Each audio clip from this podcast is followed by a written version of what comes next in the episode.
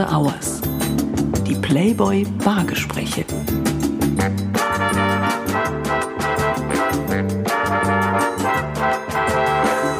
Herzlich willkommen zu After Hours, dem Playboy Podcast. Mein Name ist Florian Beutin und ich bin Chefredakteur und Verleger des deutschen Playboy. In der heutigen Ausgabe von After Hours spreche ich mit einem Mann, der vor 44 Jahren das Licht der Welt erblickte.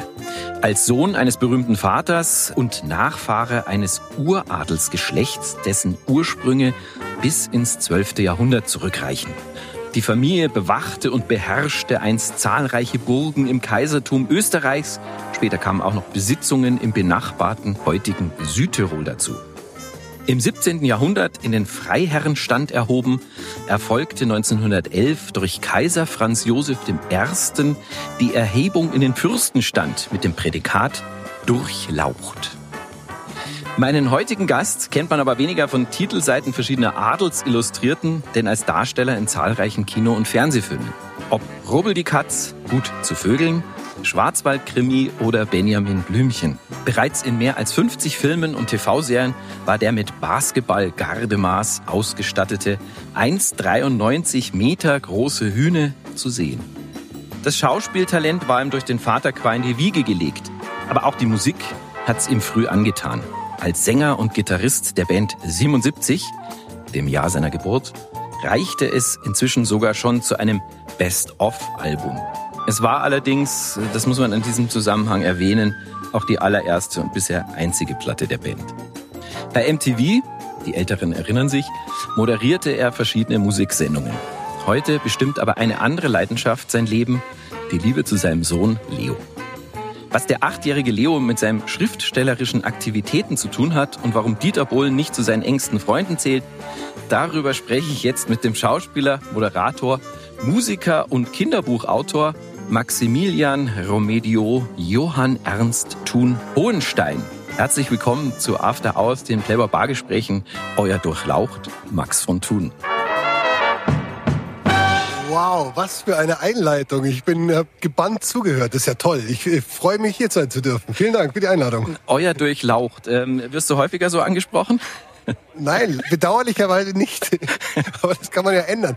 Nein, wir sind genau genommen, das ist österreichischer Adel und der ist nach dem Ersten Weltkrieg abgeschafft worden. Also wir sind nur noch sozusagen auf dem Papier Grafen, aber haben keinen Anspruch auf den Titel. Ja, ich glaube, seit 100 Jahren ist es sogar verboten, ne?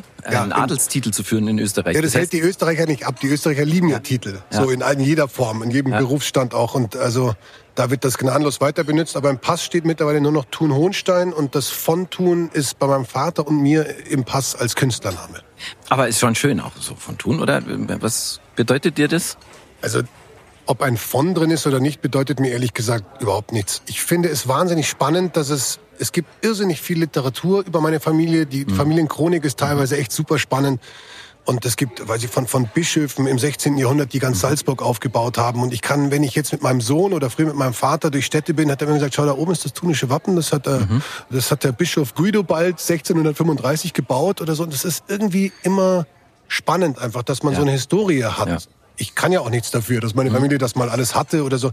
Wir waren vor kurzem jetzt mit, mit allen Enkelkindern, mit meinem Vater und also meinem Sohn und meinen Neffen in Tschechien und haben zwei Schlösser besucht, in denen wir gelebt haben und waren in Prag. Da gibt's auf der Karlsbrücke tunische Bischofsskulpturen. Ja, und, geht, und, genau bis nach Böhmen, also nicht nur Ja, ja. Südtirol, Österreich. ja, ja, also und, und da gibt's die, die- das heute, heutige englische und italienische, äh, die Kon Konsulate sind ehemalige Stadtpalais der Thuns. Und da sind wir mit den Jungs durch und das ist einfach cool. Also das ist, ich bilde mir nichts drauf ein, ich trage keinen Siegelring und ich bin nicht beleidigt, wenn mich der irgendein königliches äh, europäisches Königshaus nicht zur Hochzeit einlädt Ja. oder so. Aber kriegst du da ständig Einladungen? Ach, es ist Guck so nervig.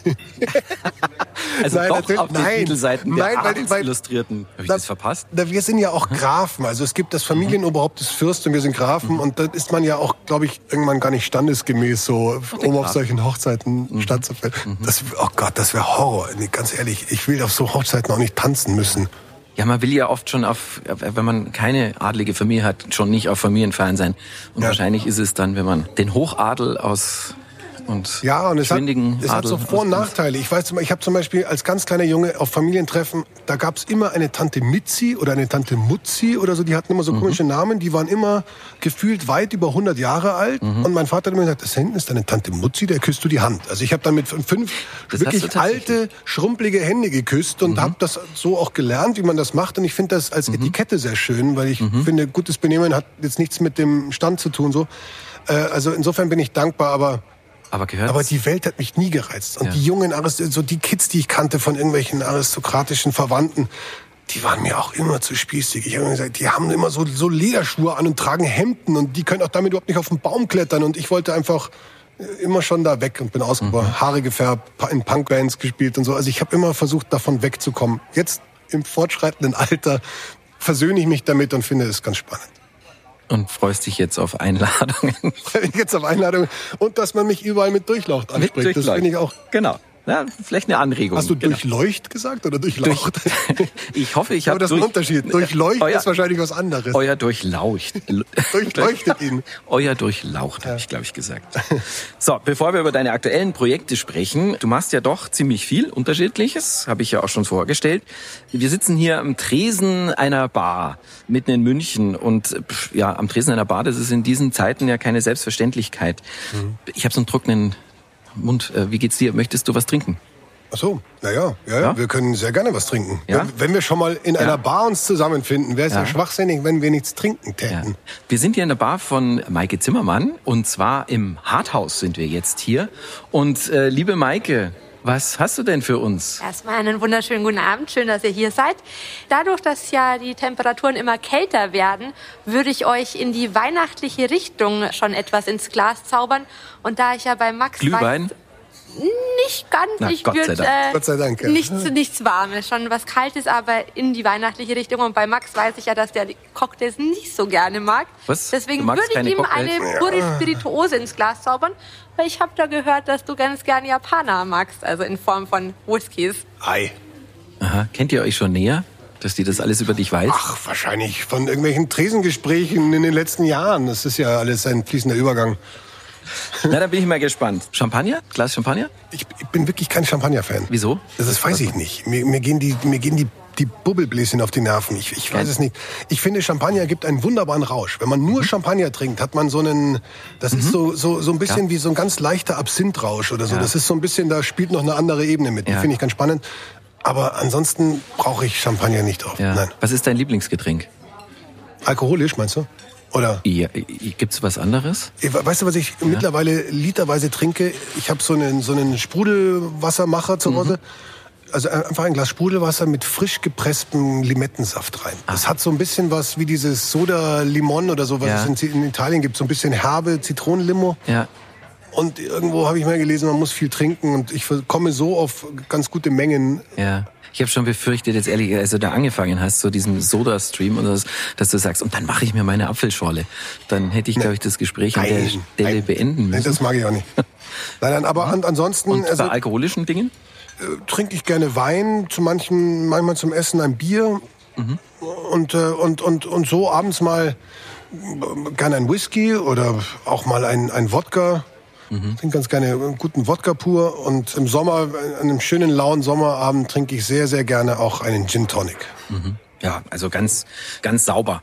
Also das ist ganz weil- sauber aufgestellt, Ja, weil mich, muss ich sagen. meine Erfahrung ist, Ja. alles, je mehr so reingemischt wird, Ja. gerade so diese Liköre und süße Sachen, das macht mich am nächsten Tag kaputt. Und mit fortschreitendem Alter wird man ja überhaupt immer, also das dauert ja alles sowieso 44. immer länger. Mhm. Ja, aber eben mit 20 konnte ich das eine Woche durchmachen. Heute kann ich einen Tag trinken und dann brauche ich drei Tage zum Erholen. Mhm. So.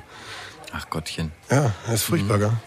Ja, wir sind ja hier in München. Du bist ja in München geboren. Du bist ja, du bist ja Münchner. Ich meine, München ist ja die Stadt der Biergärten, so. Aber wo gehst du? Hast du eine Lieblingsbar, wo man dich, wo man dich antrifft?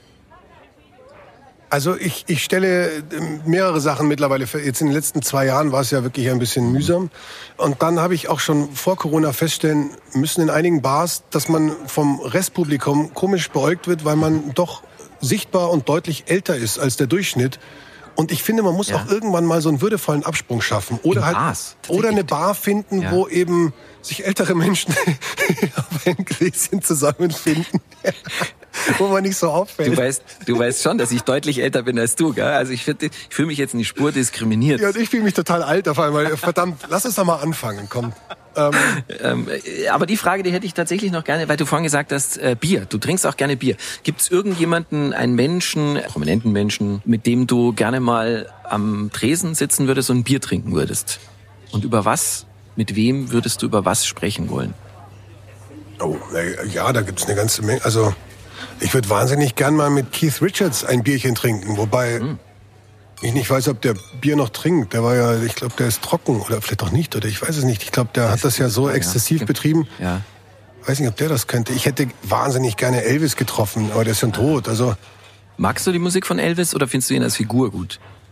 Äh, also erstmal, Elvis ist 77 gestorben und ich bin 77 geboren. Ja. Also ich weiß nicht, ob du an Reinkarnation glaubst. Ja, ich, ich tue es nicht. die ganze Zeit gedacht, ich sehe dich vor mir und denke mir, irgendwas von Elvis hat er. Die Lippe. Ja. Nein, aber ich, ich, das war in der Tat meine erste LP, die ich bekommen habe mhm. mit sechs Jahren. Eine, eine Doppel, ein Doppelalbum Best of. Mhm. Und, ähm, und wird gearbeitet. Ja, wird gearbeitet. Mhm. Und, äh, und, und seitdem habe ich Elvis. Ich fand Elvis immer toll, also den jungen Elvis, den ja. wilden Elvis. Später wurde es dann schwieriger in Las Vegas, aber das war der Wegbereiter für alle Rockstars. Also der wusste ja nicht, wo, der hat den Weg geebnet und deshalb auch Fehler gemacht, die sind verzeihbar, aber einfach, ja, ich fand den als Jungen besonders einen coolen. Ich war auch in Graceland schon, ich habe das alles schon gemacht. Also in den Sun Record Studios mir angeschaut, wo er angefangen hat, wo ja. Johnny Cash und, und Jerry Lee Lewis und die ganzen ja. angefangen haben. Aber was hättest du Elvis gefragt, wenn ihr jetzt hier an der Bar sitzen würdet? An, mit einem Bier? Weiß gar nicht. Warum Priscilla? Hätte ich ihn ah. gefragt, ja. Nee, ist, ist nicht deins, Priscilla? Nee, war nicht, war nicht meins. Ist eigentlich, war, war Elvis Presleys Yoko Ono. Ja. Aber das hat, lag auch daran, dass die natürlich nach der Militärzeit dann erst geheiratet haben. Mhm. Und da ging es dann ein bisschen bergab und dann begannen diese cheesigen Filme, die er drehen musste, mhm. weil sein Manager ihn verramscht hat und so. Also da ging es bergab. Elvis Presley farbig wurde, also der Farbfilm so. ihn dargestellt so, hat. Ja, ja, genau, genau, genau, genau. Du bist den meisten Menschen ja vor allem als Schauspieler ein Begriff. 50 Filme und Serien pff, sind schon eine Ansage, finde ich. Darunter viele Komödien, Krimis und Liebeskomödien. Welcher deiner unterschiedlichen Rollen ist dir eigentlich am meisten in Erinnerung und vielleicht auch äh, geblieben und vielleicht auch am meisten ans Herz gewachsen? Also es gab schon ein paar Filme, die, die so für mich in meiner Laufbahn also so, so Meilensteine oder, oder Weichen waren, wo es dann plötzlich in eine andere Richtung ging oder bergauf mhm. ging.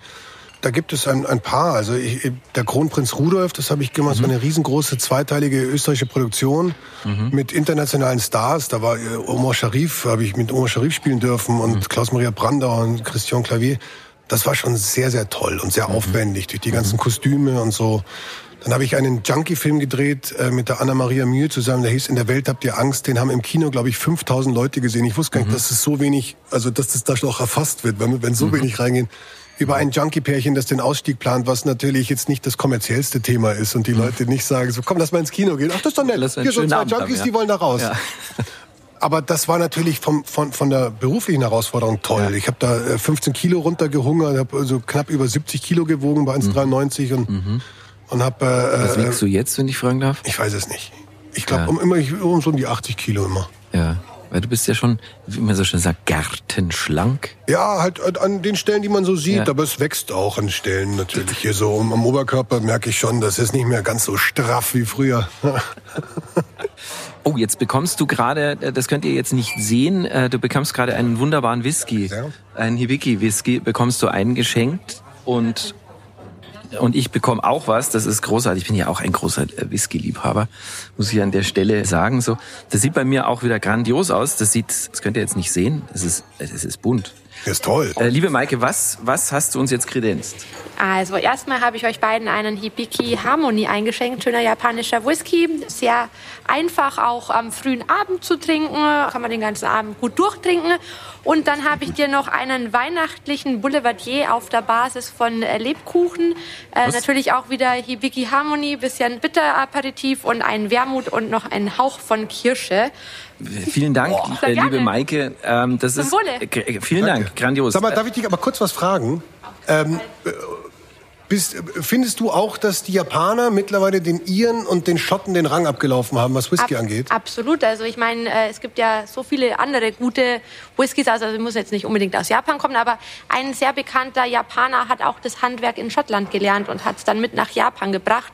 Und die haben natürlich tolle Rohstoffe, ein tolles Klima und perfekte Bedingungen für das Wachstum der Inhaltsstoffe. Ja, ja, ja. Lieber, Ja, toll. lieber Max, Auf euch. So. Cheers. auf dein Wohl. Hm? Hm.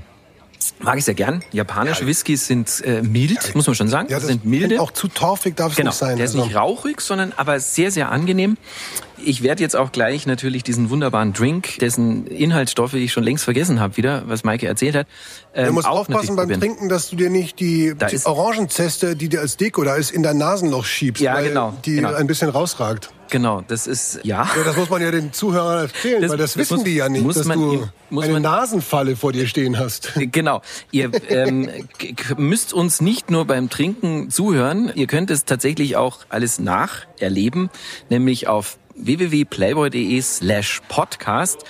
Seht ihr nämlich, findet ihr nämlich die ganzen Drinks äh, von Maike Zimmermann, die sie äh, uns während der Gespräche hier kredenzt. Da seht ihr auch den Whisky und ihr seht auch diese, was hast du gesagt, mit Nasenfalle. Also einen wunderbar weihnachtlichen Drink auf Whisky-Basis mit Nasenfalle. Ja. Lieber Max, welche Rolle spielst du eigentlich am liebsten in deinem Leben? Also ich habe mir jetzt wirklich im Laufe der, der letzten Jahre so eine sehr komfortable, luxuriöse Situation erschaffen, in der ich immer irgendwie das machen kann, worauf ich gerade Lust habe. Also es wechselt sich bei mir wirklich ab. Ich drehe mal und wenn ich drehe, genieße ich das total und bin da voll fokussiert und gehe da auf. Und dann habe ich wieder, dann schreibe ich wieder mit meinem Sohn zusammen zum Beispiel ähm, und das erfüllt mich dann auch voll und dann mache ich wieder Musik zu Hause. Also ich will mich gar nicht so in Schubladen äh, stecken oder mich kategorisieren. Ich gefalle mir in den Rollen, die ich im Moment ausleben darf und bin sehr dankbar dafür, dass das möglich ist überhaupt und mache mir keine Gedanken über meinen, wo ich am besten platziert wäre oder Ja. was am besten für mich ist. Ja.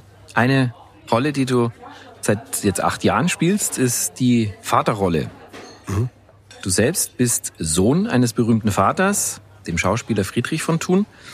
Dein Vater öffnete dir einst ja die Türen in die Schauspielbranche. Heute arbeitest du gemeinsam wiederum mit deinem Sohn an Kinderbuchprojekten.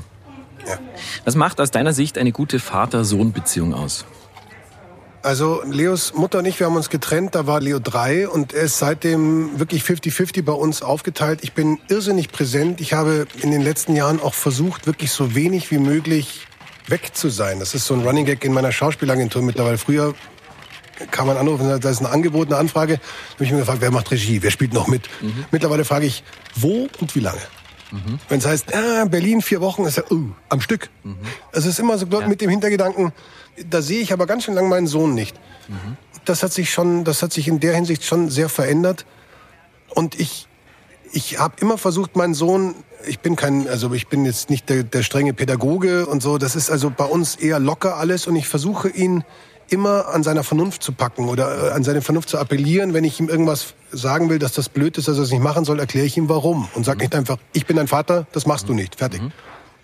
Und ich habe ganz früh versucht, Verantwortung auch so ein bisschen auf ihn zu übertragen. Es gab vor ein paar Jahren mal im Spiegel so, äh, so Artikel über, sind Väter die besseren Mütter oder andersrum. Und, ich, und da ging es dann auch darum, dass man Kindern nichts mehr zutraut heutzutage, dass die nicht mehr allein sein dürfen. So, oh, um Gottes Willen. Helikoptereltern. So, und ich habe meinen Sohn mit vier das erste Mal allein zum Bäcker geschickt. Hab da vom Balkon noch nachgeschaut. Aber was den vom kan Balkon- er, wusste, er kannte den Weg, oder? Er kannte den gesagt, Weg jetzt und er frag dich mal. Nein. Jetzt frag dich mal. Das wäre gut gewesen. Verdammt, zu spät. Nein, er kannte den Weg, musste nur über eine Straße. Aber wie der Typ zurückgekommen ist mit seinen vier Jahren und diese zwei Tüten schon von Weitem so hochgehalten hat, gesagt, ich hab die Semmeln! Und ich habe gesehen, der ist gerade in dem Moment einen Meter gewachsen. Ja. Und dann ging später mit meinen Büchern los und da habe ich ihn auch immer einbezogen. Bei jeder Illustration, die so von der Illustratorin kam, habe ich gesagt, was meinst du, wie findest du gesagt, Nee, ich finde, die muss rote Haare haben und eine Brille. So, äh, wieso? Ja, ich Und mag dann nimmst du Brillen. ihn auch ernst. Und dann ist das so. Und dann merkt er halt, er hat Mitspracherecht. Natürlich bin ich der Vater und gebe schon größtenteils den Ton an, aber dadurch, dass, das fand er auch immer cool, dass in meinem Berufs, in meiner Berufsbezeichnung das Wort Spielen ist. Also, Ja. der hat auch ganz früh zu Freunden, wenn die zu Besuch kamen, gesagt, ach, mein Papa, der macht nur Quatsch, den muss nicht so ernst nehmen. Da war meine Autorität sowas von untergraben schon. Und mittlerweile versuche ich ihn einfach, ich versuche sinnvolle Dinge, so dieses, diese Buchprojekte, die wir jetzt haben, die wirklich mhm. viel Zeit beanspruchen und viel Gespräche und so, das ist unser Baby. Und der mhm. pitcht mir mittlerweile Ideen und da geht er so auf und wir machen Musik zusammen und wir, jetzt hat er mhm. Eishockey angefangen, ich habe selber acht mhm. Jahre gespielt, jetzt ist er ganz aufgeregt. Mhm. Und so, also ich versuche ihn einfach in allem, so gut es geht, zu unterstützen, versuche ihn ernst zu nehmen als jungen Menschen, der trotzdem schon vielleicht manchmal weiß, was er will oder nicht will. Und, und ansonsten ist das sehr, sehr locker bei uns alles. Was ich aber raushöre, ist Präsenz. Also das heißt, du versuchst schon präsent zu sein. War das wiederum in deiner Sohn-Vater-Beziehung ähnlich, vergleichbar? Als ich, als ich in, in dem All oder als ich ganz klein war, hat mein Vater sehr viel für den ORF eine Doku-Reihe produziert, die hieß auf rot-weiß-roten Spuren. Mhm. Da hat er Österreicher, die ausgewandert sind, ins Exil gegangen sind, aufgespürt und eben äh, Reportagen über sie gemacht. Und das waren dann, weiß ich nicht, von einer Nonne, die nach Tibet ausgewandert ist und dort mit dem Fahrrad rumfährt und die Bibel in die dortige Sprache übersetzt mhm. und so. Und da, da war er eben auch sehr viel unterwegs. Mhm. Und das war ja auch lange vor Handyzeiten. Also ich, bei uns war das damals, hat das Telefon geklingelt, da war eine ganz dünne Stimme dran. Mhm. Und dann hieß es, kamen auch immer so Sätze wie, jetzt gib mir mal noch deine Schwester, weil das kostet ja ganz schön viel Geld und so. Mhm. Ich bin ja mit meinem Sohn, kann ich FaceTimen heute oder, ja. oder, oder so. Man sieht sie, das ist ja ganz anders. Oder ich kann sagen, schau mal, so ist mein Hotelzimmer und so. Ich mhm. kann ihn teilhaben lassen. Mhm. Das war früher schon anders. Und äh, äh deshalb habe ich meinen Vater, also auch viel, wenn er dann da war, war es immer sehr schön, aber er war auch viel weg. Und bei meinem Sohn habe ich mir einfach vorgenommen, jeder irgendwie, der so sich, also auch Kinder sagt eigentlich, so die goldene Zeit ist ja eigentlich zwischen, weiß ich nicht, drei und sechs, sieben ja. oder wenn die so wirklich ja. so ein Bewusstsein entwickeln, ja. verrückte Fragen stellen und einen Humor entwickeln und so. Das ist und so einen toll. auch noch gut finden. Und einen auch noch gut finden. Man ist doch nicht peinlich. Und da habe ich mir gedacht, ich möchte diese Zeit eigentlich so gut auskosten wie möglich, weil mhm. die ist dann irgendwann vorbei und dann kommt sie auch nicht mehr. Mhm. Und die will ich mir selber und meinem Sohn schenken. Und dadurch haben wir ein wahnsinnig enges Verhältnis. Wir reisen auch viel. Ich kann mit dem super verreisen. Der ist unkompliziert und wir pennen in einem Bett und das ist alles, das ist wirklich, das, mhm. das ist ein ganz cooler Typ. Würdest du sagen, dass du ein engeres Verhältnis zu deinem Sohn hast, wiederum als dein Vater zu dir? Im Moment ja, aber das, aber das ist jetzt auch, also das soll keine Kritik an meinem Vater sein. Aber ja, ja, ich, also ich verbringe mhm. definitiv mehr Zeit mit meinem Sohn, als mein Vater damals es mit uns verbringen konnte, so weil mhm. er halt beruflich unterwegs war. Du bist ja, ich habe es gesagt, äh, als Sohn eines prominenten Vaters aufgewachsen. Dein Sohn erlebt im Prinzip das gleiche Schicksal. Ist das Segen oder Fluch? Ach, ich weiß es nicht. Du hast vorhin auch gemeint, äh, mein Vater hätte mir die Türen geöffnet zu dem Beruf. Werde ich immer wieder gefragt, ob das so ist. Am Ende des Tages war es so, dass vielleicht die erste Tür leichter aufgeht, wenn man den Namen hört und sagt, aha, mal schauen, ob da Talent vererbt wurde mhm. oder so. Aber eigentlich war dann hinter dieser ersten Tür die Erwartung auch höher, weil man sagt, also ja also da ist nicht viel vom Vater, oder? Ja. Weiß ich so. Ja. Das hast du, wenn natürlich ein absoluter No-Name-Rookie reinkommt, mhm. dann mhm. weiß man, sagt man, jetzt mach mal. Mhm. Und im, mhm. im, besten Fall überrascht man jemand positiv. Also es hat. Du kannst eigentlich fast verlieren. Also du kriegst die Tür geöffnet, gehst rein und ab dem Moment ist die Latte eigentlich schon sehr hoch. Die Latte ein bisschen höher. Also es hat seinen Vor- und seinen Nachteil. Und ich habe mich auch nie groß an ihn dran gehängt oder so. Also wir haben mhm. viermal, glaube ich, zusammen gedreht, jetzt in 25 Jahren, die ich das auch mhm. mache. Also ich habe nicht versucht, dann so in, in, seiner Reihe eine, eine feste Rolle zu haben oder ja. so, dass ich ja. da stattfinde, sondern ich habe relativ schnell meinen eigenen Weg gehen können. Am Anfang auch immer ein bisschen genervt, wenn ich angesprochen wurde auf ihn. Mhm. So als junger Typ willst du ja irgendwie wahrgenommen werden genau. als genau. Individuum. Ja. So. Und nicht immer als der Sohn von, da habe ich genervt. Ja. Mittlerweile habe ich meinen Frieden damit, weil ich ganz zufrieden bin mit meinem Vater. Ja. Also es ist, ich hätte das ja viel schlimmer treffen können. Das ist ein ganz cooler erstens, Typ und cooler Schauspieler. Also erstens, erstens das, man kann, das ist deutlich schlimmer das ist treffen so können. gefährlich mit dem Whisky. Wenn man mir so einen Whisky hinstellt, das ist so Ja, das ist die oh. Idee. Also das heißt nicht ohne Grund hier die Playboy Bargespräche und nicht die Playboy Apfelschorle Session mit einer Smoothies Bowl. Ähm, aber das ist genau ja die Frage, weil ich meine, du bist ja nicht, also jetzt längst nicht mehr der Sohn von, sondern du bist selber prominent. Und kriegt dein Sohn, dein achtjähriger Sohn das mit, dass viele Leute äh, seinen Vater kennen? Naja, er kriegt insofern mal mit, dass irgendwie wildfremde Menschen in der Fußgängerzone immer fragen, ob sie ein Foto machen können. Mhm. Das mhm. passiert anderen mhm. Vätern wahrscheinlich nicht so oft.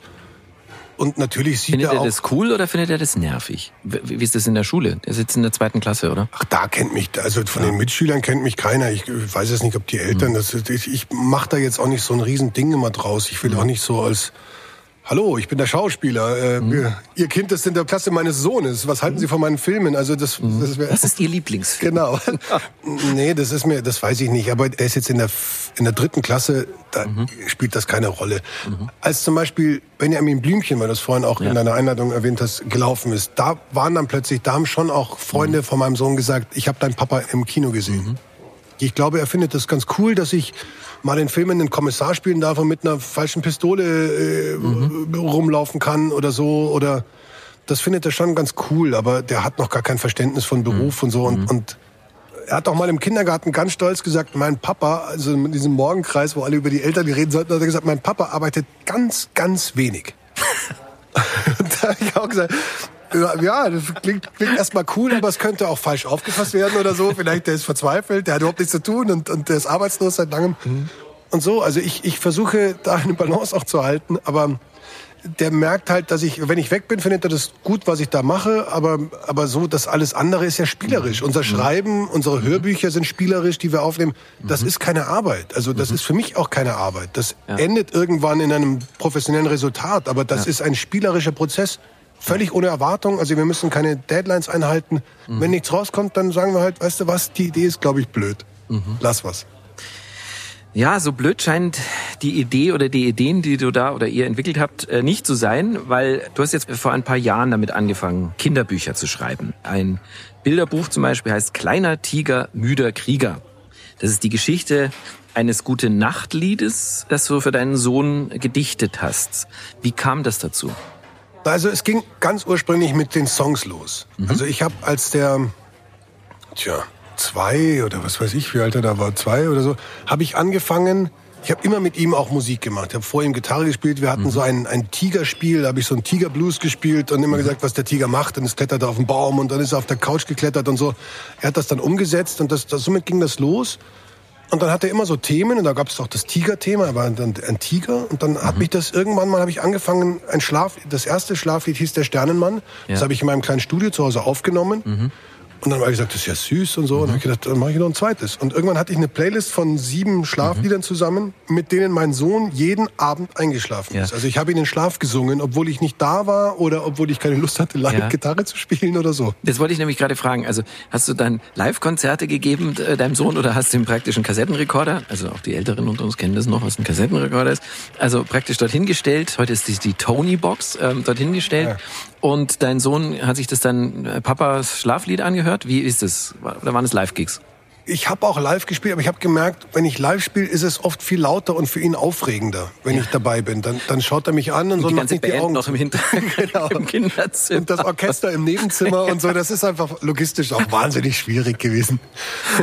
Dann also also das, das war dann irgendwann hat sich das so eingebürgert, dass das seine Schlafplaylist war und er hat so eine mhm. kleine Box im Zimmer und ja. da lief das halt. Ja. Und, äh, und das hat mir eigentlich schon gereicht, weil ich mhm. wollte auch nicht, dass mein Sohn, also ich, ich erwähne mal einen Namen, obwohl ich wirklich nichts gegen ihn habe, aber ich wollte nicht, dass der mit Rolf Zukowski Musik aufwächst mhm. oder so. Mhm. Und dann hat damals seine Mutter auch gesagt, also ja, aber er musste vielleicht so ein paar Klassiker kennenlernen. So, mhm. Fuchs, du hast die ganz gestuhlt. Warum man die mhm. kennen muss, weiß ich nicht genau, aber mhm. das hat dazu geführt, dass ich auch die dann aufgenommen habe mit der Gitarre, damit ja. er sie einmal hört. Oder das schlimmste Lied von allen, das ist mir immer so, das hat mir richtig Angst gemacht. Also, und morgen früh, wenn Gott will, wirst du wieder geweckt. Ja, oder? Krass. Wahnsinn. Da, ja. Wenn man sich mal drüber nachdenkt. Ähm, wenn der Gott nicht will, scheiße. Das, und so soll ich ein... ja, genau. Und so soll ich einschlafen? Ja. Vielleicht will Weil der macht ja mal keinen Kopf, ja, genau. könnte ja gut gehen. genau. ja, ja, nee. Kind Schlaf. Mhm. Ja, nee, und also mhm. und dann hat sich das so, weil ich halt selber auch Spaß am Musik machen habe und am Aufnehmen, hat sich das so ergeben, dass ich diese Playlist hatte und irgendwann, ich habe so eine mhm. Anlage mit mit so Boxen in jedem Zimmer und die kann ich steuern über über eine App und dann mhm. ist, läuft überall die gleiche Musik oder unterschiedlich und irgendwann habe ich das, was er gehört hat in seinem Schlafzimmer, im Wohnzimmer auch, und dann lief dieses Lied vom Sternenmann und dann habe ich mhm. wirklich da hatte ich noch gar keinen Laptop. Da habe ich auf mein iPad dann so in zehn Minuten eine Geschichte reingetippt. Und ich kannte einen Typen, der so vermittelt hat bei Verlagen.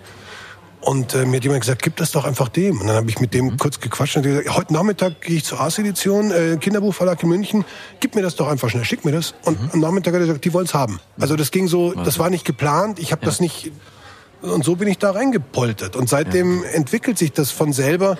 Es ist jetzt in acht Länder verkauft. Das erste Bilderbuch gibt es auf Koreanisch. Die Tatsache, dass ein Vater seinem Sohn in Korea mein Buch vorliest, ja. ist so abgefahren. Und du hast ja wahrscheinlich jetzt, sage ich mal, in Korea nicht so eine große Fangemeinde. Also du bist jetzt wahrscheinlich nicht der ganz große ich Name. koreanische Follower auf du Instagram. so. Aber das ist, ja. das ist wirklich natürlich sensationell, auch von der Genese. Ich meine, mittlerweile hast du ja eine kleine Kinderbuchreihe äh, ja entwickelt mit dem Sternenmann. Genau. Das, das, das und, die, und, die, Schlaflieder werden peu à peu vom Verlag veröffentlicht, einfach als, als Pappbücher für ganz ja. kleine Kinder mit meinen Songtexten, die ich ja, ja schon hatte und eben mit ganz süßen Illustrationen. Und da gibt es jetzt auch der Bauernhof geht schlafen, was ja auch mhm. alle Eltern irgendwie brauchen, so dass du halt mhm. irgendwie mal alle Tiere so, was ist das mhm. und was ist das? Und dann können die mhm. Tiere die Kindergeräusche machen. Und Schlafen ist eben sehr wichtig auch. Schlafen ist die, sehr wichtig. Dass die Kinder wissen, das ist was Gutes. Genau, und, und so, und so hat sich das echt so verselbstständigt. Und jetzt dann kam eben der nächste Schritt, dass wir dann gesagt haben, lass uns doch mal einen Roman schreiben. Und Gespräche am Esstisch haben sich als so fruchtbar erwiesen. Gespräche mit deinem Sohn? Ja. Mhm. Das ist Weil also sozusagen, ihr seid Co-Autoren. Genau. Und die Geschichten als, entwickelt ihr am Frühstückstisch. Er steht als Co-Autor auch auf dem Cover vom ersten Roman und ich, also immer wenn ich gesagt, okay, also gut, mhm. jetzt sind Sie da, aber wie kommen Sie denn jetzt dahin? Sie müssen ja mhm. dahin. Sagt, das ist ganz einfach. Und dann fängt er mir an zu erklären, warum das so mhm. ist. Mhm. Da ist natürlich, wie bei jedem Autor, ob, egal ob Kind oder Erwachsen, da ist auch viel Schwachsinn dabei und Scheiß. Aber da ist auch wahnsinnig viel Gold dabei. Und und der denkt halt so, Kinder denken so erfrischend ungefiltert. Wir Erwachsene mhm. denken, ah, das kann man wahrscheinlich nicht machen und dann lieber nicht den Gedanken nachverfolgen. Der haut das einfach raus und mittlerweile sagt er mir auch, wenn ich sage, das ist schon sehr komisch, sagt, Papa, das ist ein Kinderbuch. Mhm. Also ich habe ein Monster geschaffen, weil der spricht mit seinen acht Jahren jetzt auch schon von der Zielgruppe. Wenn wir die Hörbücher aufnehmen und ich ihm dann zur Abgabe die Kapitel vorspiele nochmal, sagt er, mhm. ja, das ist spannend für die Zielgruppe, aber hinten das mhm. Lied finde ich nicht gut, würde ich ändern, mache ich dann mhm. und so. Also mhm. Was ist die klassische Zielgruppe? Also wie würdest du die Alters... Also ich meine, die Eltern müssen es ja vorlesen nach wie vor wahrscheinlich, oder? Oder ist es gedacht für die Kinder, die das selber lesen können schon? Auch. Also äh, das ist ja ein ganz erstaunlicher Markt. Ich musste mich da auch irgendwie so reinfuchsen und einarbeiten. Also die ersten Bücher und die Pappbücher sind für kleine Kinder ab zwei oder so, zwei mhm. bis vier. Und äh, die Romane jetzt würde ich sagen sind von vier bis sieben oder acht, je nachdem. Die Kinder sind ja auch unterschiedlich. Es gibt ja, ja Kinder, die haben ältere Geschwister und fangen viel früher schon mit Star Wars und irgendwas ja. an und so. Die kannst du dann nicht mehr abholen mit sowas. Und die laufen auch zum Teil unter Erstlesebücher. Das ist dann mhm. halt für mhm. Erstklässler oder Zweitklässler. Mhm. Und dann gibt's also Hörbücher, also vom ersten Roman und ja. vom ersten Bilderbuch gibt's ein Hörspiel. Und das hören halt auch ganz viele Kinder. Also ja, ja, genau. Worum geht's denn? Sternenmann, hast du gesagt. Wer, wer ist der Sternenmann? Ist das David Bowie? Hat das was mit David Bowie ja, zu tun? Nee, Wer ist der keine, Sternenmann? Ich habe keine Ahnung, wo der herkommt, aber es gab irgendwie noch keine Geschichten großartig über einen Sternenmann. Und ich habe, glaube ich, beim Songschreiben eher nach einem Charakter gesucht, der noch nicht besetzt ist. Also mhm. nicht so der Sandmann-mäßig oder irgendwas anderes. Und der Sternmann, ja, also ich bin ein großer Bowie-Fan. Ja, was der, Sternmann, der Sternmann? Der Sternmann verteilt die, der hat ein, ein Space-Mobil, das wird gezogen von zwei Schafen und der verteilt abends mhm. die Sterne am Firmament, dass sie in die okay. Kinderzimmer reinleuchten. Mhm. Und am Morgen sammelt er sie wieder ein, legt mhm. sie in... So eine Art himmlischer Blockwart. Also sowas. Mhm. Okay. Sowas. Und so ging das ursprünglich los. Und dann kam der Sternmann und die fruchtlose Prinzessin Luna. Da verliebt ja. er sich in eine rothaarige Prinzessin, die auf einem Kometen durch sein mhm. Universum reitet und den Komet von seiner Bahn abbringen will, weil er sonst die Erde zerstört. Das sind erotische Geschichten für Kinder. Klar, dass du sowas reininterpretierst. Erot Nein, also es geht um die, um die Kraft der Liebe. Im ersten mhm. Roman geht es eigentlich darum, da versteckt sich ein kleiner Stern und er sucht ihn und findet ihn und keiner hat ihn gesehen. Und der Stern hat sich letzten Endes unter seinem Bett versteckt, weil er findet, er ist kleiner als die anderen Sterne. Mhm. Und die lachen ihn aus und so. Und der Sternmann sagt ihm, das stimmt gar nicht. Alle sagen, dass sie dich so mögen. Und es gibt Kinder, die mögen kleine Sterne und Kinder, die mögen große Sterne. Und wenn wir alle gleich wären, dann wäre es ja. doch wirklich blöd. Also Aber es geht immer um eine Message auch. Ja, ja, ja. Und beim zweiten ist eben die Kraft der Liebe, kann den Lauf der Dinge verändern eine Message sprachlich ein bisschen eben weg von, es gibt so Kinderbücher, mhm. wenn man Pech hat, sucht sich das Kind ja ein so ein Buch aus, das man selber richtig scheiße mhm, findet. Mhm, genau. Und sagt, nochmal, nochmal. Das ist ja fast schon wieder ein Klassiker, mhm. aber, ja. also, aber, aber es gibt so, wir haben so irgendwas, so, so, so ein Hase, der immer Pups sagt. Ich weiß, das war so blöd, das weiß ich noch. Das habe ich dann immer ganz hinten im Regal versteckt, dass er es mhm. irgendwann vergisst, aber er hat es mhm. nicht vergessen. Das wieder mal. Und das ist irrsinnig. Prinzessin Lillifee kennst du natürlich. Ah, das ist ja ein Junge. Das ja, das, das haben wir alles Gott sei Dank gehabt. Genau. Das ja, ja, Gott sei Dank. Also, Abendliteratur. Und, und ich finde eben, wenn man sowas findet, was einem, also das ist so wie diese Pixar-Filme mhm. oder so, die ja für eine Erwachsenenebene haben und eine Kinderebene so. Ja. Also wenn man etwas findet, was einem sprachlich auch Spaß macht, selber vorzulesen als mhm. Erwachsener und dem Kind auch sprachlich was vermittelt und auch noch gute Werte mhm. vermittelt und nette Illustrationen hat, dann ist es, mhm. dann ist es für mich ein gutes Buch. Das ist das, was ein gutes Kinderbuch ausmacht genau. für dich. Äh, grandiose Idee mit dem Stern, der sich unter dem Bett versteckt. Ist das jetzt zum Beispiel, ist das aus dem Hirn deines äh, damals ja wahrscheinlich fünfjährigen oder noch jünger äh, Leos entstanden oder Wie ist denn Nein, das mit dem das- Copyright? Das ist bei äh, John Lennon und Paul McCartney war das mal so, die haben beide das Copyright. Ja. Aber jeder Beatles-Fan weiß natürlich, es ist ein John Lennon-Song, das ist ein Paul McCartney-Song. Wie ist das bei euch? Bei den Toons? Also ja, wir, es gibt Momente, da spricht mein Sohn das Finanzielle an und das sind dann so Momente, wo ich ein bisschen in Stottern komme. Also das erste Sternmannbuch, das war ganz auf meinem Mist, das verdanke ich meinem merkwürdigen Gehirn. Also da hatte mein Sohn noch keinen Einfluss. Also ich habe ich hab für ihn ein Konto eingerichtet und immer wenn ich meine Abrechnung bekomme, dann, dann schiebe ich ein Stück darüber. Der wird sowieso irgendwann mal, so Gott will, alles, was mir gehört, erben. Insofern habe ich jetzt nicht das Gefühl, ich halte ihn da knapp. Also, Ja. ähm, aber ich habe jetzt nicht... Ich, Also, nicht wir das machen Britney nicht 50 Spears-Problem, also dass du praktisch Noch nicht. noch nicht. Vielleicht sagt er in 20 Jahren... Mein Vater hat mich mein Leben lang finanziell dominiert. Ich muss hier raus. Das weiß ich nicht, aber Und nimmt die teuersten Anwälte Es dir. ist ja auch wirklich so. Also ich meine, die Ideen sind wirklich, ich habe das alles, die Gespräche auch mal aufgenommen auf dem Handy, aber ich tippe das dann ab. Ja. Ich mache die, natürlich die ganze äh, Kooperation, Ver- Zusammenarbeit mit dem Verlag. Ich mache natürlich das Ganze beim Aufnehmen des Hörbuchs, das ganze Technische und das Säubern der Spuren und das Mischen und so. Also, das machst du alles selber. also ich bin natürlich allein vom Arbeitsaufwand her finde ich steht mir mehr zu als meinem Sohn und äh, das würde ich so auch meinem Sohn erklären, äh, weshalb er so wenig kriegt. Ich Also- merk, du bist, ich merk, du bist schon auf harte äh, äh, Gehaltsverhandlungen äh, bist du schon vorbereitet. Sehr gut. Welche Rolle hat das Lesen und das Vorlesen für dich selbst in deiner Kindheit gespielt?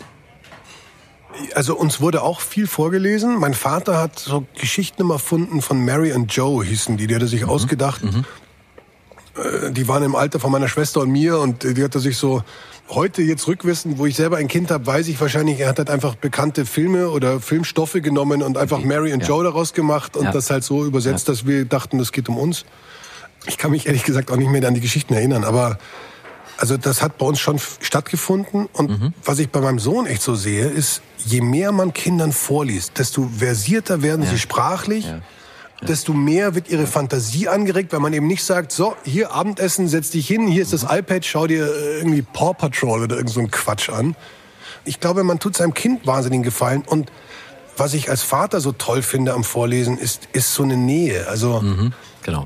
ich habe mein Sohn liegt in meinem Arm, schaut mit rein. Mittlerweile liest er dann die Überschriften von den Kapiteln oder so, weil man steht da auch auf und ist in der Geschichte drinnen. Sagt mir dann auch so, also weil er wirklich sehr fantasievoll ist, sagt er, also während die da alle irgendwie so gerade sind, bin ich zum Beispiel jetzt gerade auf dem Baum da oben und beobachte, dass da niemand jetzt äh, vorbeikommt oder sie überrascht ist. Und ich so, okay, gut, whatever. Also und lese dann weiter und dann steht er da plötzlich auf dem Bett und, und, und hüpft rum beim Lesen. Also das erzeugt so einen tollen Moment, finde ich. Da, da bin ich felsenfest davon überzeugt, dass äh, Lesen, ähm, sag ich mal, genau wie du sagst, die Fantasie beflügelt und Nähe erzeugt auch.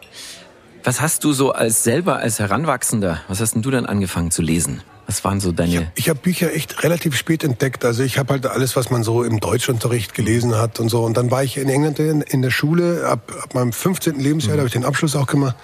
Da kam dann halt nochmal an, da kam Shakespeare dazu und so, da kamen Sachen. Aber das war immer Schullektüre und die hat man halt gelesen. Und ich habe Bücher für mich eigentlich erst so entdeckt mit Anfang 20. Habe ich gemerkt, das macht mir eigentlich Spaß. Und was waren das dann für Bücher? Also gerade so als 20-jähriger junger Kerl, Testosteron Ach, ich habe ich hab, fließt durch Ich die habe Hunter S. Thompson Adern. gelesen oder so. Ich Schon, hab, wildes ja, Zeug. So Aha. wildes Zeug. Ich habe, Ja. ich habe, äh, ich mag immer noch irrsinnig gern Don Winslow. Den finde ich, Ja. das ist ein super, so ein, so ein, das ist so so ein, so ein Männerautor, der so, den Playboy, ja. ja, ja finde finde ich großartig. Und das ist irgendwie wiederholt sich's immer, aber es ist mir völlig egal, weil es ist immer so ein bisschen so wie so eine Mischung aus einem Scorsese-Film, so einem Gangsterfilm und, Ja, und genau. so irgendwas.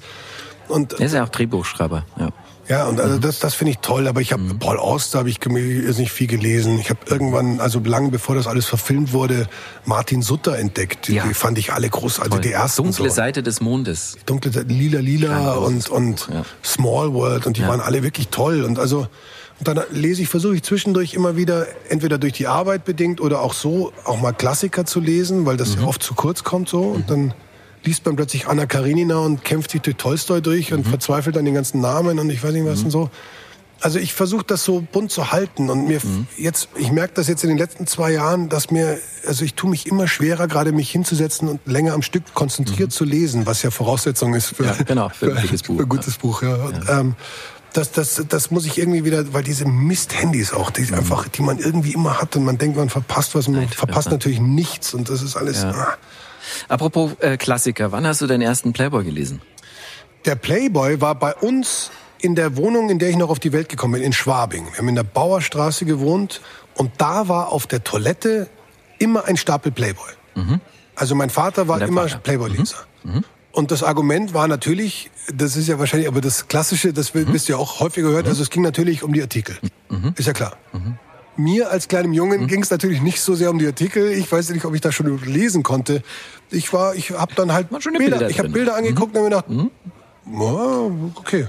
Also ja, schön. so, also also so, dass ich habe ganz frühe Verbind äh, wirklich frühe früheste Erinnerungen an den Playboy. Wie, wie alt warst du da etwa?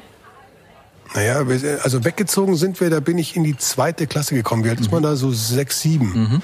Also bis zu meinem siebten Lebensjahr habe ich da gewohnt und Ja. auch regelmäßig Playboys. Wow. Wir Dann hatten hattest auch du früher Kontakt als ich Ja? mit dem Playboy. Wow. Bei mir war es 15, das erste Mal. Aber du hast mehr ich draus gemacht. Schau. Ich, aus dem habe ich zumindest mehr gemacht, ja, aus dieser Nein, Leidenschaft für. Nein, wir hatten also wirklich den Playboy und äh, wir hatten auch eine Asterix-Sammlung. Mein Vater Ja, war immer Fan von. Asterix-Heften. Der klassische, der obligatorische Toilettengang, der ja Mhm. täglich ansteht, war also entweder mit dem Playboy oder mit, Asterix und Obelix. Aber hast du das, äh, hast du das Playboy-Abo deines Vaters übernommen? Ich weiß gar nicht, ob der ein Abo hatte. Das war, wir reden ja von den wilden 70er Jahren. Ja. Gab's das da schon? Also äh, auf jeden Fall. glaub schon, ich ja. habe, ich habe, ja, ja, ich habe das auch immer wieder. Ich bin ehrlich gesagt nicht der Zeitschriftenmensch. So, Mhm. ich lese nicht so oft Zeitschriften, weil ich, wenn ich lese, möchte ich gerne ein Buch lesen und das passiert leider auch viel zu selten gerade. Aber ich habe, vielleicht würde ich das freuen, Ja. Mhm. in meinem Schlafzimmer ein Plakat vom ersten Playboy, der in Deutschland erschienen ist. 1972, August-Ausgabe. 72 mit Tennessee Williams schreibt und, und Ja. Hermann Hesse oder so. Das, sind, Ja, ja, also, das war wirklich toll. Ja, ja. aber und sie aber ist angezogen, sie hat ein T-Shirt an, de- deshalb kann ich es auch hängen lassen, ohne dass ich meinem Sohn immer sagen muss, schau weg. Ja, das ist Gabi Haya. Das ist, die zierte den ersten Titel und hat ein, so, ein, so ein gelbes äh, T-Shirt an und Genau, da mit ist einer eine, Eins. mit einer Eins, äh, lila Eins, genau. Hängt in Plakatgröße gerahmt in meinem Schlafzimmer schon seit vielen Wow. Jahren. Wow. Also ich bin dem Playboy sowas von nahe. Ja. Ich merk schon. Ich war auch lange Aktfotograf. Ich habe in England Aktfotograf. Ich habe Aktfotografie gemacht Du hast in dich nie England, beworben mit deinen Fotos. Bei weil ich zu schlecht bin. Ach ja, je. Glaube ich. Weiß ich nicht. Also ich, ich, ich habe das damals auch nur gemacht in England, um die Schulleitung zu schocken, weil Mhm. es gab dort, es war ein strenges Internat mit Schuluniformen und so, und es gab die Six-Inch-Rule. Du durftest nicht näher als sechs Inches an ein Mädchen. Das ist ungefähr 30 Zentimeter. Und wer beim Sex erwischt wurde, ist geflogen und das war alles ganz streng. Und, und ich habe beschlossen, also ich mache im Rahmen von Kunstleistungskurs, mache ich Aktfotografie, einfach um A, dauernd mit nackten Frauen zu tun zu haben und B, um der Schulleitung zu sagen, eure Regeln sind mir ziemlich egal, ich mache hier, das ist Kunst. Oh, Aber ich äh, war nicht der beste Aktfotograf, muss ich sagen. Deshalb habe ich mich vielleicht noch nicht beworben, aber Gibt es die Fotos noch? Die, die sind wahrscheinlich noch nicht digital gewesen, sondern schöne Abzüge. ja, ja, schwarz-weiß, Schwarz-Weiß. Schwarz-Weiß-Abzüge, ja. Ja. Ja, ja, ja, vielleicht kommen wir da mal ins Geschäft. Also ich meine, nächstes Jahr wird Playboy 50 Jahre jung in Deutschland. Also na, hoffnungsvolle Nachwuchsfotografen ähm, können wir da natürlich gerade in unserem Jubiläumsjahr absolut äh, gebrauchen. Würde ich da mit 44 noch reinfallen? Als Nachwuchs. Nachwuchs. Naja, sagen wir Schwer. mal, das hat ja auch was von Expertise zu tun. Okay.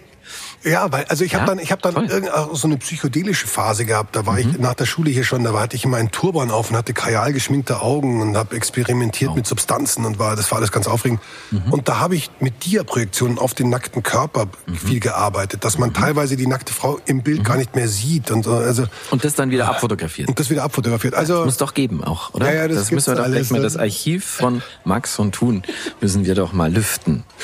Ja, vielleicht vielleicht auch nicht. Ich weiß es nicht. Wenn ihr noch 50 Jahre wollt, überlegt euch das gut. Corona. Darf ich noch so einen haben eigentlich? Verdammt. Ah, das ist eine gute Idee. Ich wollte gar Jetzt- nicht, aber ja. Ja, aber jetzt sind wir schon dabei, gell? sind wir Es dabei. ist- ja, genau. Ich habe den jetzt auch noch gar nicht probiert. Nein, ich probiere den. Du hast mir ja doppelt praktisch. Ich bin ja Stereo-Trinker. Lieber Max, So. zum Wohl. Ja, zum Wohl. Jetzt müssen wir mal diese Nasenfalle hier. Oh, das ist Wahnsinn. Also, wie gesagt, liebe Hörerinnen und liebe Hörer, auf www.playboy.de slash podcast könnt ihr die Rezepte einsehen von Maike Zimmermann und auch gegebenenfalls die Drinks versuchen. Ob ihr es in dieser Perfektion hinbekommt, weiß ich nicht, aber nachzumixen. Ein bisschen ernsteres Thema natürlich, Corona hat dich natürlich auch als Schauspieler beeinträchtigt. Blieben Rollen aus? Also äh, letztes Jahr habe ich wirklich gedacht, okay, das heißt jetzt praktisch, da wird nichts gedreht und ich werde nicht arbeiten. Da habe ich aber doch erstaunlich gut dann. Ich habe drei, drei Hauptrollen gedreht in Filmen und, und damit war ich ganz gut ausgelastet. Mhm. Allerdings wirklich mit diesen ganzen halt, das war noch vor Impfstoff äh, und einer durchaus nachvollziehbaren Hysterie bei Produzenten, weil noch nicht mhm. geklärt war, was passiert, wenn, wenn man sich infiziert und wer zahlt den Ausfall und, ja. und so. Das ist ja alles mit irrsinnigen Kosten verbunden. Und deshalb war also 2020 für mich beruflich jetzt, also was das Schauspiel angeht, mhm. nicht schlecht. Und dieses Jahr war in der Tat das schlechteste Schauspiel, äh, schauspielerisch gesehen, das schlechteste mhm. Jahr, das ich hatte. Mhm. mhm. Ich habe sieben Drehtage gehabt, was für mich ungewöhnlich wenig ist.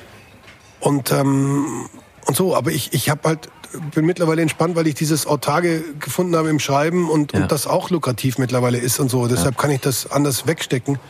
Aber also dieses Jahr war schwieriger als letztes Jahr, aber ja. ich merke ja. schon, ja klar, also es ist wie bei jeder Branche. Es wird weniger gemacht ein bisschen und äh, verständlicherweise auch und mhm. geschoben eher als dann mhm. durchgezogen und man kann sich ja auch wirklich auf nichts so verlassen. Es kann ja mhm. plötzlich wieder irgendeine plötzlich explodieren Zahlen und du musst ja, alles dicht machen und so. und das ist ja, die Planbarkeit. In, so einer, in so einem logistischen Riesending wie so, einem Film, so einer Filmproduktion auch schwierig. Also ich bin ich hoffe, dass das nächstes Jahr, nächstes Jahr habe ich schöne Sachen jetzt schon fix und das hoffe ich wird wieder ein normales Jahr.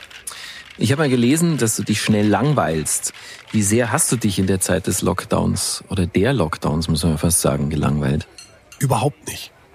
Also ich langweile mich schnell, aber ich bin ein großer Freund von Langeweile, weil ich der mhm. absolut festen Überzeugung bin, dass gerade in kreativen Bereichen ist die Langeweile ein ganz, ganz toller Antrieb für Kreativität. Mhm.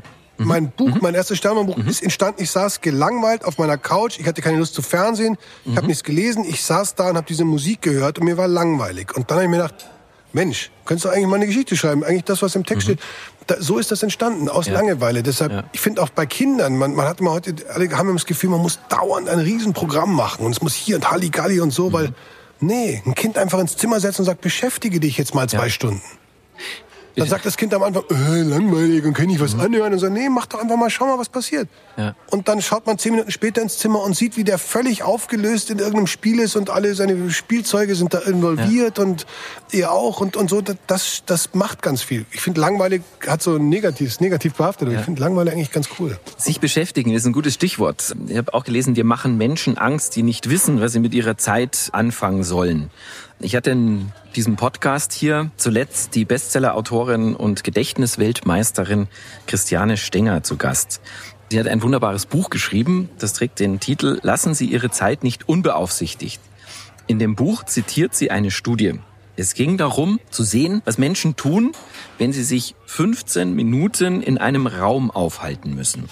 Dabei aber keine Ablenkungsmöglichkeiten haben wie Handy oder Zeitschriften sondern vor sich nur einen Elektroschocker. das Ergebnis, jetzt pass auf, das Ergebnis. Wie viele haben der sich Studie. geschockt? Genau, pass auf. Das Ergebnis der Studie.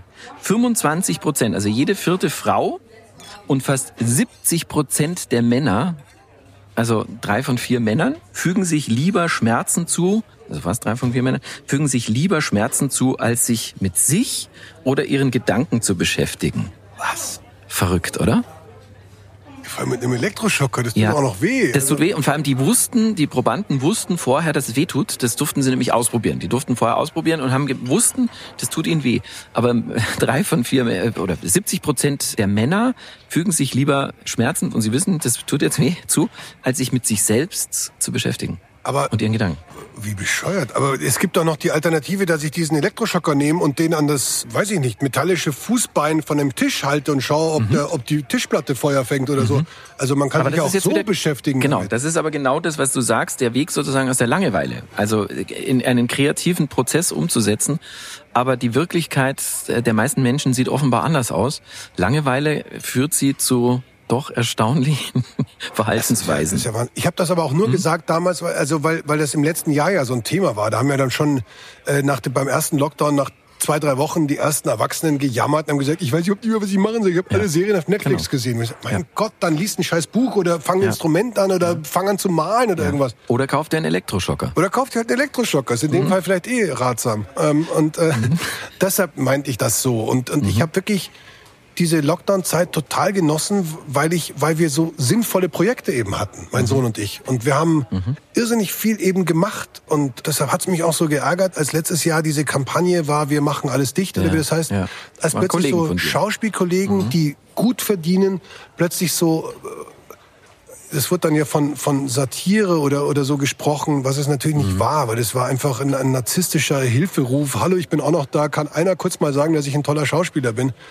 Und sowas von misslungen, diese Kampagne. Da hat man mich ja. auch gefragt, ob ich mitmache. Ja. Und da habe ich auch gesagt, es gibt so viele Bereiche gerade. Wenn eine Gruppe jetzt sagt, mhm. wir sind systemrelevant und heult, gerade die, die wirklich auch gut verdient haben, auch im letzten mhm. Jahr, dann mhm. ist das furchtbar. Und deshalb hat mich das einfach so geärgert.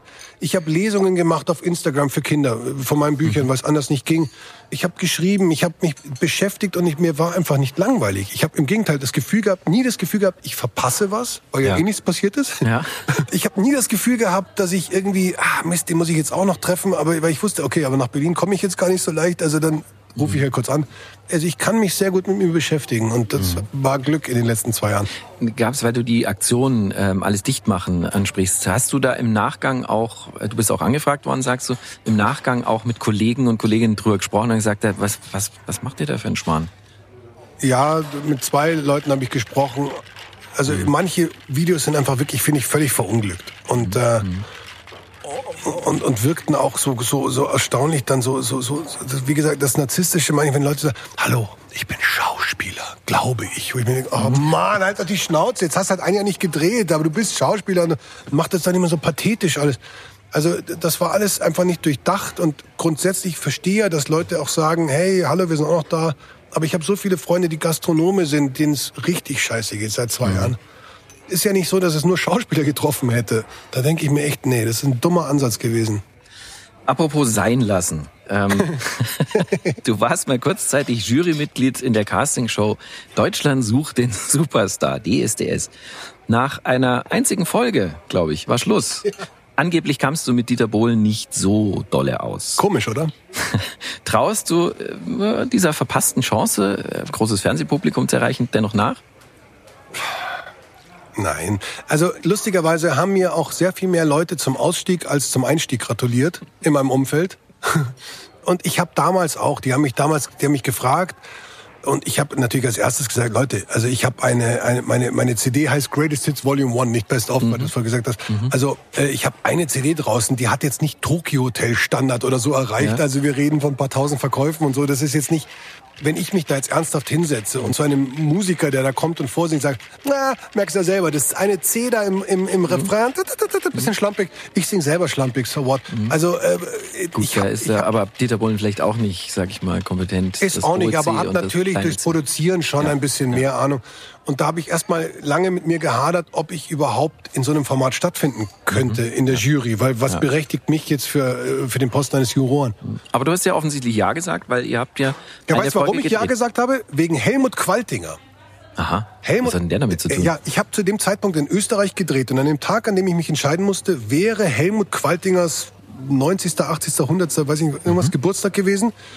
Und dann haben die alte Interviews gezeigt von Helmut Qualtinger im österreichischen Fernsehen. Und da wurde er von so einem Moderator, äh, Journalisten gefragt, Herr Qualtinger, äh, Sie haben ja jetzt auch in diesen seichteren Komödien mit Peter Alexander und Gunther Phillips mitgespielt und so. Wie kam es dazu? Und da hat der Qualtinger etwas gesagt, was mich dann am Ende dazu bewegt hat, zuzusagen. Mhm. Er hat gesagt, diese Filme hatten so eine Popularität und die haben ein späteres kabarettistisches Wirken erst ermöglicht, weil sie mir die Popularität beschert ja. haben. Und zu dem Zeitpunkt haben acht Millionen oder so eine Folge ja, geschaut. Genau. Und ich hatte in meinem Vertrag auch drinstehen, dass ich live spielen darf.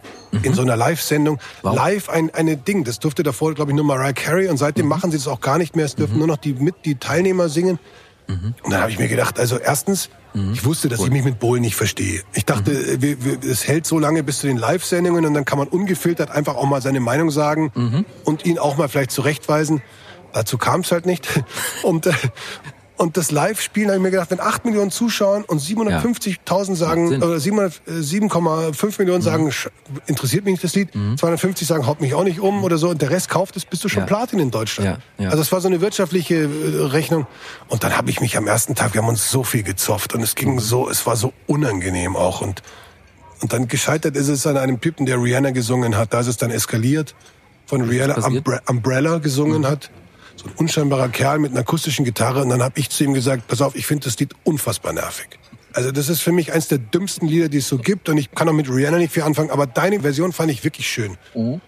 Und dann hat Bohlen, kam rein, hat gepoltert und gesagt, ja und so, und das ist natürlich kacke und du siehst kacke aus und so. Und dann hat es mir gesagt, du bist Schauspieler und du kannst es gar nicht einschätzen und so. Und, und, das war in über 50 Ländern der Welt Nummer eins in den Charts. Und dann habe ich gesagt, ja, was weiß ja auch keiner so gut wie du, dass man auch mit Scheißmusik Geld verdienen kann und in die Charts kommt. Und dann ist das so, wird das unterbrochen alles. Und dann Aha, haben wir noch mal kurz geredet und es ging auch in die Hose. Also es war gleich persönlich. Es wird gleich persönlich. Folge ich bin da leider viel zu hoch eingestiegen. Hm? Aber wie gesagt, ich hatte auch, ich durfte selber nicht aussteigen, weil ich hatte einen mhm. ganz interessanten Vertrag so und ich musste, mhm. also die mussten mich rausschmeißen. Und dann gab es auch noch mal ein Gespräch am nächsten Tag mit dem Produzenten und er hat gesagt, also Dieter möchte mal mit dir reden und so, und kann man das machen? Und dann hat das Telefon geklingelt, anonym, und ich heb ab und sag Hallo. Ja, hier ist der Dieter. Dann habe ich gesagt, Dieter, wer? Und dann war die Stimmung einfach kaputt. Dann war das, dann war das Gespräch auch für die Katze. Und dann bin ich, wurde. Und du wolltest ihn damit provozieren mit der Frage? Ja, weiß ich nicht. Ja, wahrscheinlich. Ich, ich war auch jung. und, und, dann kam man einfach, dann hat man mir gesagt, also wir lösen diesen Vertrag auf. Und dadurch habe ich eine Aufwandsentschädigung bekommen. Das ist nach wie vor mhm. mein bestbezahlter Arbeitstag in meinem Berufsleben. Also insofern eigentlich also alles nur gute gemacht. Erinnerung, genau, nur ja. gute Erinnerung daran. Seid ihr euch später, es ist ja jetzt schon ein paar Jahre her, seid ihr euch später begegnet auch, äh, Bohlen und du? Ich weiß auch gar nicht, ob der mich erkennen würde. Der war, der war, also, der, der war wirklich so, das war so, also man sollte am Abend davor noch mal gemeinsam essen gehen, da hat er sich entschuldigen lassen. Also wir mhm. haben uns am, am Tag der Aufzeichnung mhm. kurz gesehen, Hallo mhm. gesagt, mhm. nicht miteinander geredet, bis mhm. es eskaliert ist, dann kurz mhm. miteinander geredet, gemerkt, wir mögen uns nicht ja. und das war's. Also, ja. Die, Dieter Bohlen ist ja inzwischen Selbstgeschichte bei DSDS. Haben sich so Typen wie Dieter Bohlen überlebt im Fernsehen? Ach, das weiß ich nicht, aber der ist natürlich so, das ist ja, wenn man das auf andere Branchen auch bezieht, das ist so eine ganz andere Generation, die auch anders gedacht hat. Das ist so wie, wie ein Dieter Wedel zum Beispiel, der mhm. heute einfach, wo man sagt, okay, das Thema ist durch. Mhm. Und da geht's eher darum, um rechtliche Fragen. Ja. Aber der hat halt früher einfach, war der der Macho und war der mhm. Starregisseur. Und das war, mhm. die haben alle immer damals gedacht, das ist halt so gerade. Mhm. Aber es funktioniert natürlich irgendwann schlechter. Und ich habe dann auch, als andere Musikformate gekommen sind, gemerkt, man muss nicht einen Kandidaten, der kommt, irgendwie so zur Sau machen. Muss ich sagen, du singst wie Kacke in der, in der Pfütte, im Eimer und, mhm. und so, der Frosch in der Kurve quakt netter oder der hat ja so mhm. dumme Sprüche ja, ja. gehabt. Ja. Man kann auch einfach sagen, pass auf, schön, dass du Spaß an Musik hast, aber es reicht halt einfach nicht für unser Format und mach weiter und so und glaub an dich und, und alles gut. Wertschätzen. Und das, und das ist, glaube ich, heutzutage einfach in der Zeit, wo sowieso alles so, mhm. diese ganzen, dieses, alles, was empathisch ist und, und alles, was so verständnisvoll dem Nächsten mhm. ist, verloren geht. Wenn dann halt einer auch noch so poltert, so unnötig, mhm. dann glaube ich, ist das aus der Zeit gefallen, ja. also du vermisst ihn nicht im Fernsehen? Nö. Sag mal, würdest du dich eigentlich als politisch denkenden Menschen bezeichnen? Also ich, ja, ich, ich wähle, ich gehe zur Wahl, seit ich wählen kann und mhm. ich beschäftige mich gut, auch. Das sind jetzt mal die Mindestanforderungen. Na gut, aber das ist auch keine Selbstverständlichkeit, mhm. glaube ich, in ja, der heutigen Zeit. Auch, ja. Und mhm. ich, ja, also ich informiere, ich, ich bleibe auf dem Laufenden, ich schaue Nachrichten äh, im Moment manchmal weniger, weil es einfach so schlechte Laune auch macht. Aber, ja. Was ähm, ärgert dich am meisten momentan? Ärgern ist, ist übertrieben, aber was mich wirklich erstaunt, wir haben uns in den letzten 20, 30 Jahren des Wohlstands und, und der Gemütlichkeit und so einfach eine Welt geschaffen, die, mhm. die jetzt gerade durch so ein Brennglas, durch Corona auch gezeigt mhm. wird, die funktioniert. Also als ganz blödes Beispiel mein nächster Kinderroman hätte jetzt am 14. Dezember rauskommen sollen, ja. wurde aber verschoben auf Januar, Ende Januar, wegen eines weltweiten Papiermangels. Mhm. Ja. Also die Tatsache, dass es immer um Profit geht, immer, wo kann man es noch günstiger machen und so. Und das global gedacht beschert uns jetzt gerade Riesenprobleme. Mhm. Ich finde es, ich finde es völlig erschreckend, in welchem Ton mittlerweile miteinander geredet wird oder ja. eben aneinander vorbeigeredet wird, dass man überhaupt nicht mehr sagen kann, okay, du hast eine andere Meinung, aber deshalb bist du ja kein Arschloch. Ja. Also du, du kannst deine Meinung Vielleicht haben. Vielleicht schon, aber. Vielleicht schon. Gut, schließt sie, schließt sie nicht zwingend aus. Aber, schließt sie nicht aber, aus, aber genau. man muss doch erstmal sagen können, okay, mhm. wenn das dein Standpunkt ist, ich sehe es anders mhm. und trotzdem aber mit Freunden mhm. dann noch ein Bier trinken können oder so. Also mhm. es ist alles, der, der, der Umgangston verroht so, wir sind alle... Sauer geworden, ja. Ja, und dann, ich meine, es gibt so Sachen, die mhm. verstehe ich einfach immer noch nicht, dass, dass mhm. immer noch so viel Elend auf dieser Welt herrscht und wir eigentlich alle Möglichkeiten hätten, es zu schön zu machen für alle. Ja. Dass wir diese Klimasache, und das geht aber nicht, weil dann ist unsere Regierung, die Politiker, allein was wir für Politiker in diesem Land haben, man kriegt natürlich die Politiker auch, die man verdient, aber das ist ja auch ein scheiß Job, wenn man mal ehrlich ist. Irgendjemand muss es machen. Und die ne? Spitzenleute gehen natürlich in die Wirtschaft oder machen sich selbstständig und verwirklichen da Dinge, bevor sie Oder sich machen zermahlen. Kinderbücher. Ja, ja, du, ich würde mich da nicht einreihen, aber ich meine, aber bevor sie sich zermahlen in solchen, in solchen Mechanismen und lieber dann was Gefälliges sagen, so als, als einfach die Wahrheit mal sagen. Also wir leben in ganz komischen Zeiten und ich finde es auch echt schwierig, so gerade mit einem Kind auch, wenn ich mir vorstelle, was der für in 20 Jahren oder 30 Jahren dann so ausbaden muss, was wir einfach unsere Generation wissentlich ja immer wissentlich, das ist ja alles kein Geheimnis gewesen, verbockt haben. Ja. Ich will jetzt natürlich nicht, sage ich, gegen Ende des Gesprächs hier auch noch so mit sagen, so einer gemacht, negativen. Ich meine, ist Keller. ja genau, kaum trinken die hier mal ein bisschen Whisky und schon ist die Laune im Keller. Früher war alles besser. Deswegen natürlich eine Frage, worauf freust du dich denn in 2022? Nö, pff. Ich freue mich, ich freue mich, dass vielleicht trotz all den ganzen Holpersteinen und vielleicht auch manchmal merkwürdigen Entscheidungen unserer Politiker vielleicht endlich Corona so ad acta gelegt werden kann, dass wir alle wieder normal, halbwegs normal leben, uns bewegen, reisen können, feiern können, Freunde sehen können.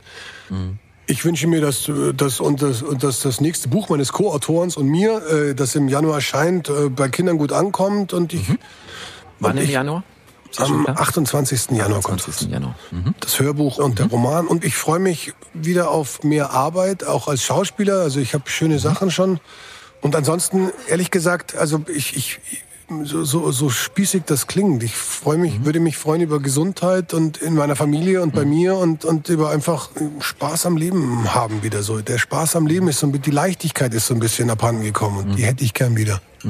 Das ist eigentlich fast schon ein schönes, schönes Schlusswort, aber so einfach entlasse ich dich nicht, weil tatsächlich am Ende einer jeden Folge Die Schnellrate-Schnapsrunde. mache kommt. ich die Schnellrate-Schnapsrunde.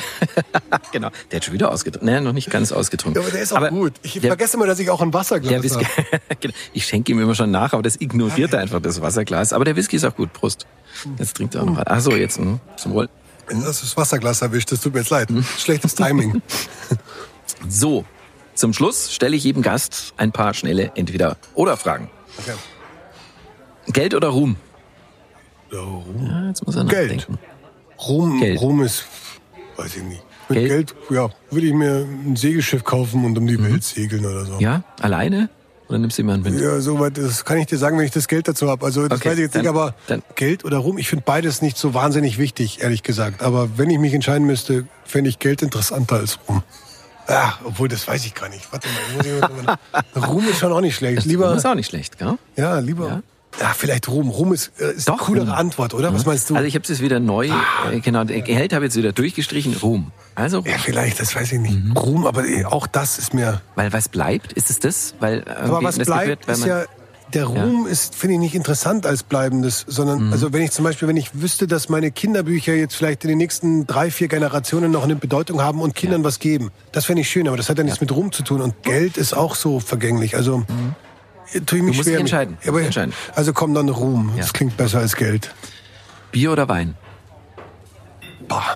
Ja, da, also ich muss jetzt eins sagen, weil ich meine, das ist beides gut. Also je nach Anlass. Also zu einem Schweinsbraten esse ich, trinke ich gern Bier und, und zu Pasta trinke ich gern ein Glas Wein. Äh, also Schwierig, wenn man sich entscheiden ist muss. schwierig, ist Ja. schwierig. Ja, komm, aber ich bin ja, ich bin ja als Bayer in Bayern angetreten. Komm, Bier, Wein kann ja jeder.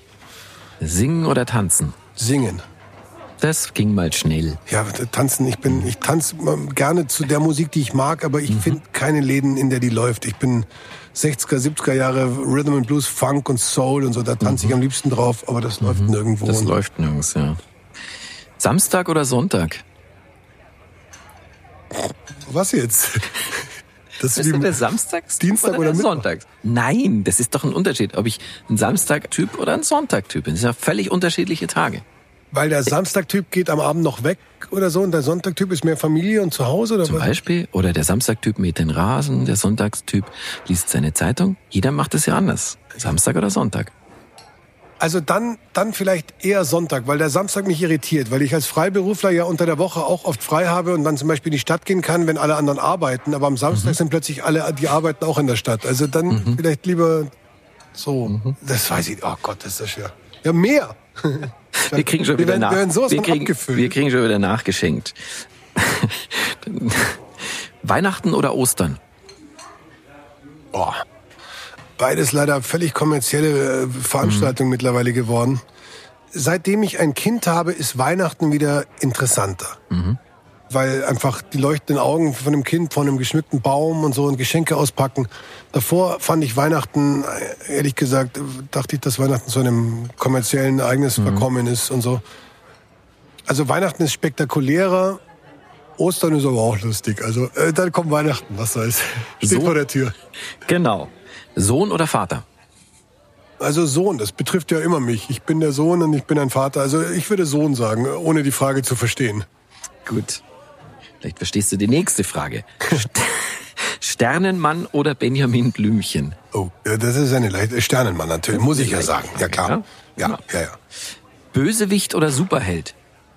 Ja, auch schwer zu beantworten, weil es gibt ja mittlerweile, also gerade bei Marvel, also nicht DC, sondern Marvel hat ja sehr düstere Helden auch Ja. so. Die sind Ja, ja, genau. das ist ja dann eben so nicht. Ja, das ist ja, da ist ja was Düsteres dabei. Insofern würde ich dann doch eher der Superheld sagen, aber eher aus dem Marvel-Universum als aus dem DC-Universum. Tattoo oder Piercing? Also ich habe mir meine Ohren selber gestochen mit, mit eingefrorenen Ohrläppchen und einer Kartoffel als Gegending und durchgestochen. Ist alles entzündet, aber die Löcher sind immer noch da, aber ich trage keine Ohrringe mehr. Und Tattoos habe ich mit 16 mein erstes Tattoo stechen lassen. Und damals dachte ich, das haben nur also das haben nur Rocker, das haben Matrosen, das haben Knackis und das haben ich weiß nicht wer. Und Mittlerweile dann hast du RTL 2 gesehen. Mittlerweile ist ja wirklich jeder Mensch zutätig. Und heute denke ich bei Tattoos eher an Bundesliga und RTL 2. Genau, so, wirklich. Also so zutätowierte Arme. Mir ist das zu viel. Wenn es nicht schmerzhaft wäre und teuer, würde ich wahrscheinlich meine Tattoos weglasern lassen. Äh, Aber also grundsätzlich war ich immer, dachte ich, mehr der Tattoo-Typ als der Piercing-Typ. Schwarzer Anzug oder rote Socke? Ist das politisch gemeint oder, oder farblich gemeint? Das steht jetzt hier nicht. Ja, das stimmt, aber wer hat denn das da hingeschrieben? Schwarzer Anzug oder, also ich, ich trage, alleine weil ich in der Schule damals Schuluniform tragen musste, immer Krawatte, ich bin kein großer Anzugträger. Ich, ich, ab und zu mache ich das gerne und putze mich raus bei einem Anlass oder wenn ich weiß, es ist Smoking oder so, dann mache ich, finde ich das auch schön. Aber ich bin grundsätzlich mehr der Casual-Typ. Rote Socken habe ich lange Zeit ausschließlich getragen, weil ich es ganz cool fand. Ich habe heute sogar auch wieder rote Socken an. Ja, heute, das ist aber Zufall eigentlich. weil Ich habe mittlerweile auch wirklich bunt. er hat- gelbe, er hat rote- gelbe, grüne. genau, ich hab, er hat äh, rote bin, Socken an. bin offener geworden, was meine Sockenpolitik angeht, meine interne. Aber also äh, jetzt nicht politisch gesehen, aber eher rote Socke. Oben oder unten? Sag mal, aber das sind ja auch also vage. So wie vier oder neunzehn. Ja. Oben oder unten? oben oder oben. Für oben. Oben. Oben. In vielerlei Hinsicht interessanter. Kommt, na wohl, stimmt gar nicht. Jetzt, wenn ich, aber es gibt auch Man unten. kann sich nicht entscheiden. Naja, aber Also das tut, da tue ich mich echt schwer. Aber jetzt unten, also wenn du, wenn du jetzt mal, Ja. weiß ich nicht, also gerade du vom Fach, wenn du jetzt sozusagen ein Bild einer schönen Frau anschaust und ich sag oben oder unten, dann weißt du ja. Ja. auch nicht, was los ist. Ja. Also oben, weil oben ist es oft schöner als unten, aber es gibt auch Ausnahmen. Oh Gott, stottern da alle so blöd wie ich? Ja, Na gut, dann bin ich beruhigt. Okay, dann, jetzt äh, dann bin ich beruhigt. ich entlasse dich mit der letzten Frage. Deine drei Vorsätze für 2022. Also das habe ich ganz früh schon mir abgewöhnt, Vorsätze fürs Jahr zu machen. Diese so, ich, ich will Rauchen aufhören. Wenn jemand Rauchen aufhören will, soll er heute aufhören und nicht warten bis Dezember, äh, bis Silvester. Ich habe keine, sowas mache ich nicht wie Vorsätze. Ich möchte, ich wünsche mir einfach, dass das in, in vielerlei Hinsicht ein schöneres, entspannteres Jahr für uns alle wird und dass da viele Dinge, die Probleme, die wir heute haben, sich von alleine lösen und auch viele Dinge, die die Zukunft betreffen, sich lösen.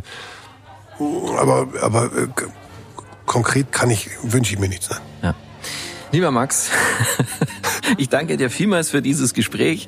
Komm, lass uns doch mal anstoßen. Ja, um Gottes Willen. Jetzt habe ich am Schluss echt so dumm rumgestottert. Ja, aber, Nein, das war sehr sympathisch. aber weißt du was? Das ist so, wie wenn man in Interviews gefragt wird, was war das Lustigste, was du je erlebt hast? Ein Mensch, der darauf was antworten kann, der macht mir Angst. Weil es Ja. gibt ich natürlich hab so eine ganz Momente. einfache Frage gestellt. Oben oder unten? Das ist eine ganz einfache Frage. Ja, aber oben oder unten was? Bei einer Frau. oben oder unten beruflich im Erfolgs, auf der Erfolgsskala? Oben oder unten im Sinne von, ich wohne oben oder ich wohne unten und bin im Hochwassergebiet? Ich weiß es, das, hat, das, das mhm. ist halt so vage. Mhm. Das ist sehr vage. Ich kann euch nur sagen, wo Max von Thun ist, ist oben. Prost. das klingt gut, aber schön. Du trinkst auch, ich, ich habe das falsche Glas in der Hand. Ich trinke dauernd diesen Whisky, ich muss jetzt mal aufpassen.